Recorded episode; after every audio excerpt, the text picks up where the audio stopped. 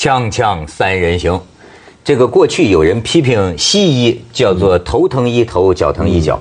其实我觉得这种批评啊是不正确的，就像人们对中医可能有误会似的，实际上人们对西医也有误会。西医也不是说这西医也是讲整体的，是吧？但是我说这个什么意思呢？我说过去的这种偏见，说西医是头疼医头，脚疼医脚，现在治理这个医患冲突啊。倒是有点头疼一头，脚疼一脚。怎么讲？哎，那捅死医生了。现在就开始呼吁啊，说过去说二十张病床配一张保安，现在有的代表就说说不够，说保安有什么威慑力啊？哎，就像那个我们原来那个林峰大夫，他就说嘛，保安有什么威慑力啊？你得配警察，或者是开始讲究。现在医院，浙江那边的医院已经有卫生局的这个这个干部说呀，要加强医院的安检。嗯，就是你可以期望很快我们的医院呢就变成飞机场，嗯，就就变安检。但是我为什么说这是头疼医头，这脚疼医脚，都知道有很多背后的原因。可是现在医生们就说呀，说别顾着治本了。中国人老爱说中医老爱说治本啊，嗯，不治标，天天现在就要出人命，嗯，也得治标。这个治标的方法不一定管用。您比如说，就算医院门口弄得像进机场一样，他的那些。病人他一进医院，他什么都没带进医院，医院里面刀子太多了，对，手术刀多锐利啊，几十把、几百把任你选择。还有，比如说医医生回家路上呢，他那个长期投诉以后，他都认准了那些医生的名字，都写在墙上的。我今几号谁谁谁要死？这么说对不对啊？那那他他回家，他他去医生去买菜的路上呢，这这个好像不是一个方法，这根本呢。但是就说。这个有的患者啊，现在也是你弄不清怎么回事你像那个熊旭明，广州的那个重症监护室的主任还是副主任，给打的打的尿血啊，给打成哪儿？那么就是这个危重病人抢救无效，在 ICU 重症监护室死了，死了怎么咣叽就开始冲着医生上拳头了？一帮家属就围着这个 ICU 主任打呢。嗯哼，你这这是什么情况？我觉得几个原因啊，就。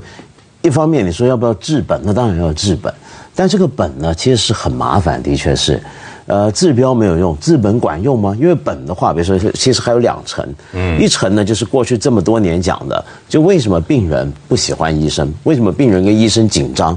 其实呢，平常我们中国人什么都不爱，就最怕提这四个字，所谓体质的问题这五个字，嗯但这的的确确是个体质的问题，为什么呢？因为你。呃，为什么病人那么不喜欢医生？其中一个一个理由就是，医生真的不够。呃，所有的医疗资源集中在比较好的城市里面，所以什么疑难杂症大家都往大医院跑。嗯，然后那边根本分配不足。第二呢，就是这些医生啊，他们薪水也很低。哎，还是我们老讲那个老问题，你本薪太低。那么于是呢，整个医院到医生都得靠各种各样的，你说药费啊什么这些东西，他分红才能补全。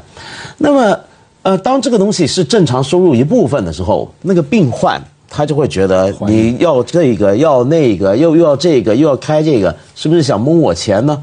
如果到了最后还没一个结果的话，那我是不是生气呢？就等于我行贿了，对他感觉就是。我贿赂了你了，但白贿赂啊，还白贿赂了。你说生不生气？那所以你说这是不是体制问题？这当然是体制问题。但还有个更深的体制问题，那个更深的体制问题就是我们今天中国人不是特别多闹事儿吗？嗯，比如说闹法院、闹公安、上访，通常我们都很同情嘛。对，现在这叫医闹。对，但这种闹呢，里面有许多真的，你看其实是有点无理取闹。嗯，他真的就是你怎么救不活他了？对，那救不活就救不活，你干嘛就得闹呢？比如说有时候你比如说上法庭闹的，或者去公安局采访的，有时候你看一些个案，他的确是没道理。没错。那为什么他会闹？其实还有一个很深的体制原因，也是，就是他不信任体制嘛。嗯。你整个制度让他觉得不是公平的制度，整个制度，比如说医疗，我觉得你这医疗整个制度是一定是千疮百孔的，我根本不信任你。所以这个时候，你出现了一个我不喜欢的结果的时候，他一定就本能的觉得那一定是你错。嗯，就比如说，如果中国人不相信法院的制度，是，那这时候法院任何一个判决出来不利于我，我就一定觉得这是有问题。没错，你说有的时候，要不说跟媒体也有关系，但是也没关系。他出了这个事儿，媒体就要报，对不对？媒体报的是一个个案。可是往往一个个案呢，就是影响你对他的信任。嗯，比方说这几天你知道吗？广西那警察，嗯，喝醉了酒，打死开枪打死孕妇，你们看这新闻了吗？哦，没有。哎呦，这两天不是造谣吧？不是造谣，是真事儿。喝醉了酒啊，这个说说有奶茶，就是有有有什么卖，人家不是卖奶茶的，就有奶茶没有啊？人回头说没有啊，梆掏出一枪，先打中这店主的锁骨，然后这店主就让这个他老婆怀着孕的老婆说：“你赶快去报警。”这人这这这警察说报警，梆打肚子上，把他老婆打死了。哇，有这样的事情？你知道，就是这两天的新闻。所以你说这个新闻传出来，哎，那么你们我们信任拿枪的警察吗？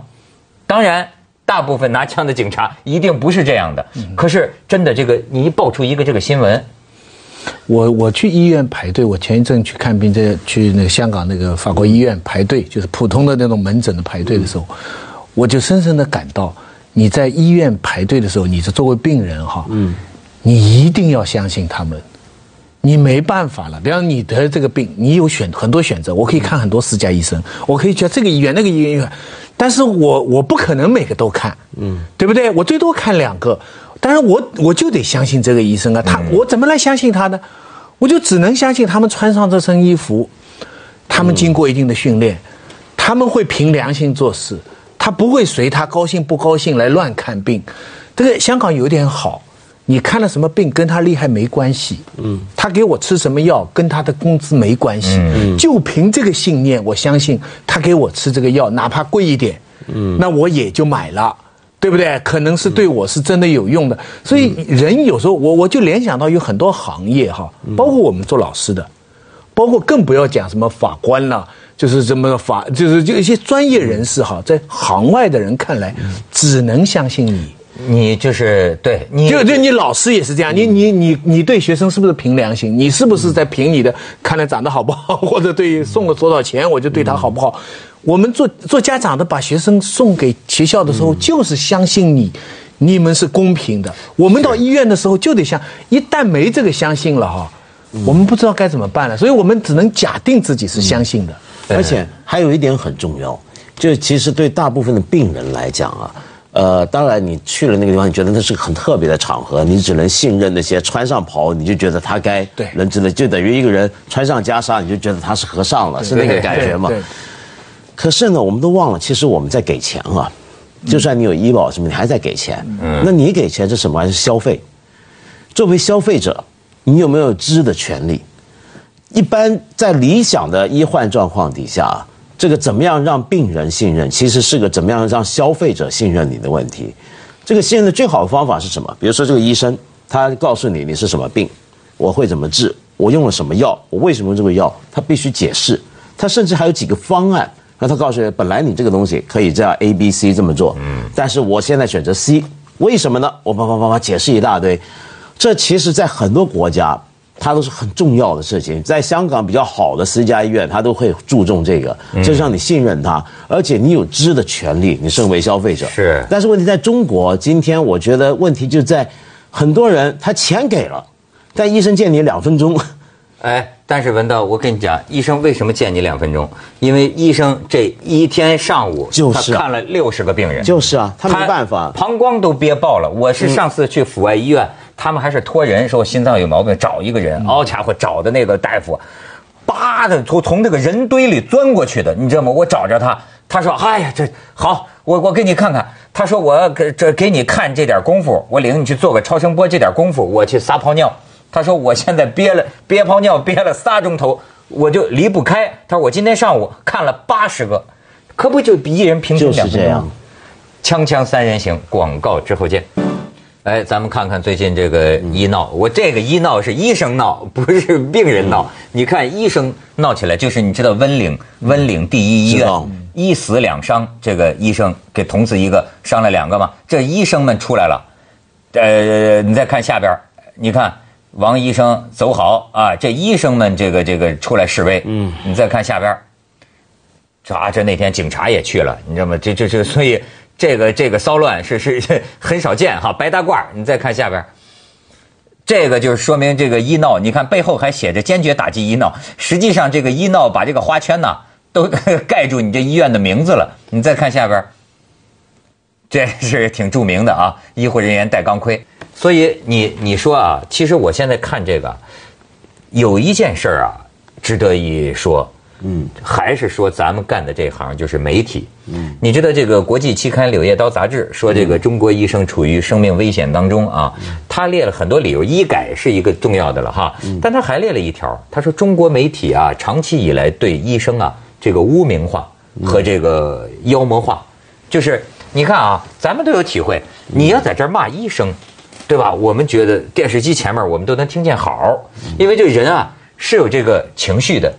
可是你知道，我现在也有一种感觉啊，就做这个主持人在中间啊，我觉得当今的中国呀，比较需要持平之论。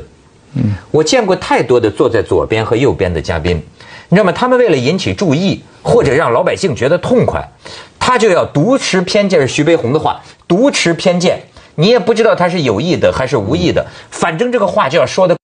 嗯，可是实际上啊，我就老说当年王小波。这个李银河的前夫不是前夫了，是是死死去的丈夫啊。他不是有一句话吗？叫“沉默的大多数”。嗯，这沉默的大多数啊，其实是代表着这个社会里的常识。嗯，我是什么意思啊？就是说，要是光看媒体，你就会发现中国今天啊，医院就是地狱，你不能去啊。呃，你要光看这些个报道啊，你就会发现这医生都是骗子，对吧？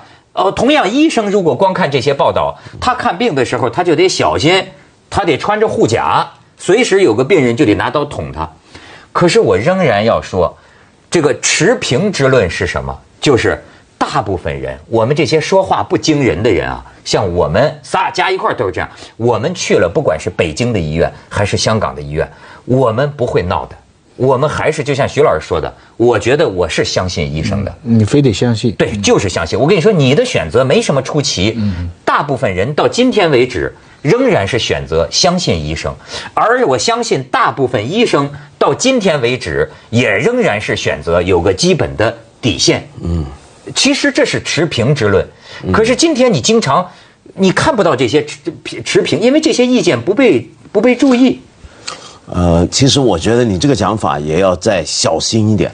就所谓持平是什么？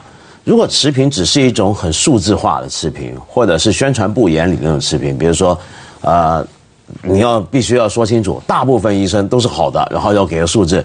我们看到那些都是少数害群之马，或者你说，嗯。如果再发生这类事件，像你刚才举警察那个例子啊，说我们既然这样的新闻出来影响大家对警察的信心，那是不是这个警察开枪打死孕妇，我们就不要报，以免大家影响了对大部分好警察的信心呢？不能这么想。报道做新闻，我觉得不能只是一个持平，尤其是一个数字上的持平，它应该是什么？它应该是求真。什么叫求真呢？我举一个例子。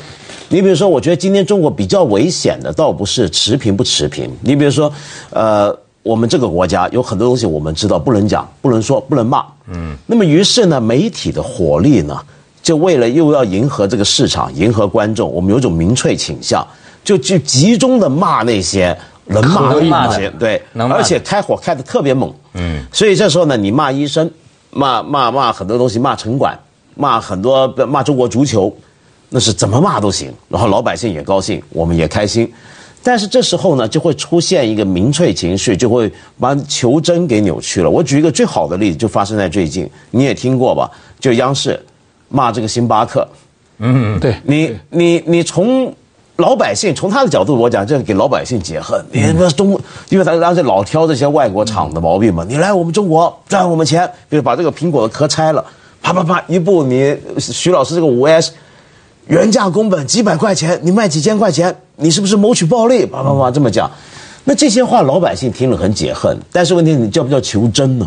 所以求真你专业点，嗯，你专业去计算，它这杯为什么那么贵？它里面包含了多少东西？你比如说，就有人开玩笑，你说你 iPhone 一个手机这么贵，你是不是来中国人骗我们钱？然后有人就推算嘛，说唐伯虎这幅纸大概十来块人民币，这个墨二十多块人民币。这个比几百块人民币吧，他居然也能够拍卖几百万，这是不是谋取暴利？嗯，就你不能这么算，这中间要专业。他讲的有道理，所以我是不是突然想到一个比喻啊？媒体啊，对于社会啊，有点像我们进医院，他给我们做体检呢。他他当然，他他一部分的作用就是做体检。你进去以后，他体检了以后，啪告诉你你哪些地方有问题，哪一些地方有毛病。他好的体检是不考虑你心情好不好的，嗯，对不对？你哪个东西有问题，他就会告诉你哪个地方有问题，是不是这样？咱们去一下广告，锵锵三人行，广告之后见。如果我们延续这个比喻关系，传媒对社会的监督作用就像一个体检报告对一个人的话，嗯，那这个时候除了这个机器的好坏跟医务人员的水平之外，他收不收钱，他个人拿不拿钱，就变成很重要的问题了。你明白我的意思吧？假如你去做体检，他们做体检报告的时候，他们为了推销某一种药。或者为了试验某一个机器，故意夸大你这方面的毛病，而实际上是他们为了要拿红包要赚钱，你对这个报告就质疑了。这就好像新闻工作者，你是收了钱，你夸大了某一个问题，或者缩小了某一个问题，长久大家就怀疑你这个。监督作用到底在你？你搞了半天，你说这个药不好，你目的原来是你收了另外一个药的好处，不？而这个对病患者跟这个社会就要质疑了，对而且你说一个是收了钱，对，再有一个就是说你要是为了钱，对，你的报道会不会走形？对呀，你知道这两天我看了一个帖子上一个文章，一个人啊，他是个医生的儿子，但是他这个人他说我不干医生了，做做医生太冤了，在中国做医生了。他说呢，我就做媒体公关业者，但是他有件事儿。他很气愤，他就说，有一个新闻，就是咱们都注意到了，呃，就是有一对男女，呃，女女的可能肚子搞大了，就最近去打胎，结果呢，本来说好四百多块钱，然后这医生呢就让这女的在这个手术台上流着血等了三个多小时，坐地起价要七千多，最后还价还到四千多。哪里的医生？呃，在广东，在广东。然后呢，好，他说，他说这个新闻我最早看见。是在一个网上一个网站好出来，他说网站标题就是啊，医生让这个什么什么等等等等这个啊坐地要价，然后他说下边有个相关链接，嗯，他说可是你要一点开这个链接呢，是这个新闻的原文，嗯，他说这个新闻的原文呢和这个网站处理过的这个新闻实际有点微小的不同，哪儿不同呢？实际上这个原这个事儿发生在哪儿啊？这对男女去的是一个证照不全的那种非法的小诊所，遭到敲诈，然后也被有关部门处理了。可是你看，他把这个信息给你模糊掉，给说的就是医生。然后他说，几个小时之后，一个更大的网站换了一个标题，说医生要价在手术台上升了十几倍啊，又出来一个新闻。他的意思就是说，说你看后边的跟帖说的都是什么？就杀光医生，杀光这些兽医。他说。你这个网站的人，你心里清楚不清楚？真正会点这个链接的可能是少数，而你这么处理，到底是为了点击率，还是为了忽悠人们对医生群体？就是他认为他混淆了医务工作者，整体的医务工作者和一个小诊所之间的这个两个概念之间的差别。嗯，其实这我觉得很奇特，就网上很多所谓假新闻啊，嗯嗯，或者像你刚才讲经过扭曲的。处理设计的处理的新闻啊，那当然他们都是为了点击率。但是他们通常都还有一个特点，就为什么他能吸引那么多的点击率，一定是因为他说中了某些当下的老百姓最愤恨的东西。哎哎，然后这时候他就，所以这时候我觉得叫自我作践。就比如说有时候虚构一些日本人又怎么骂我们了哈，对对对，虚构一下出来，那老百姓很生气。接着为您播出《西安楼观文明启示录》。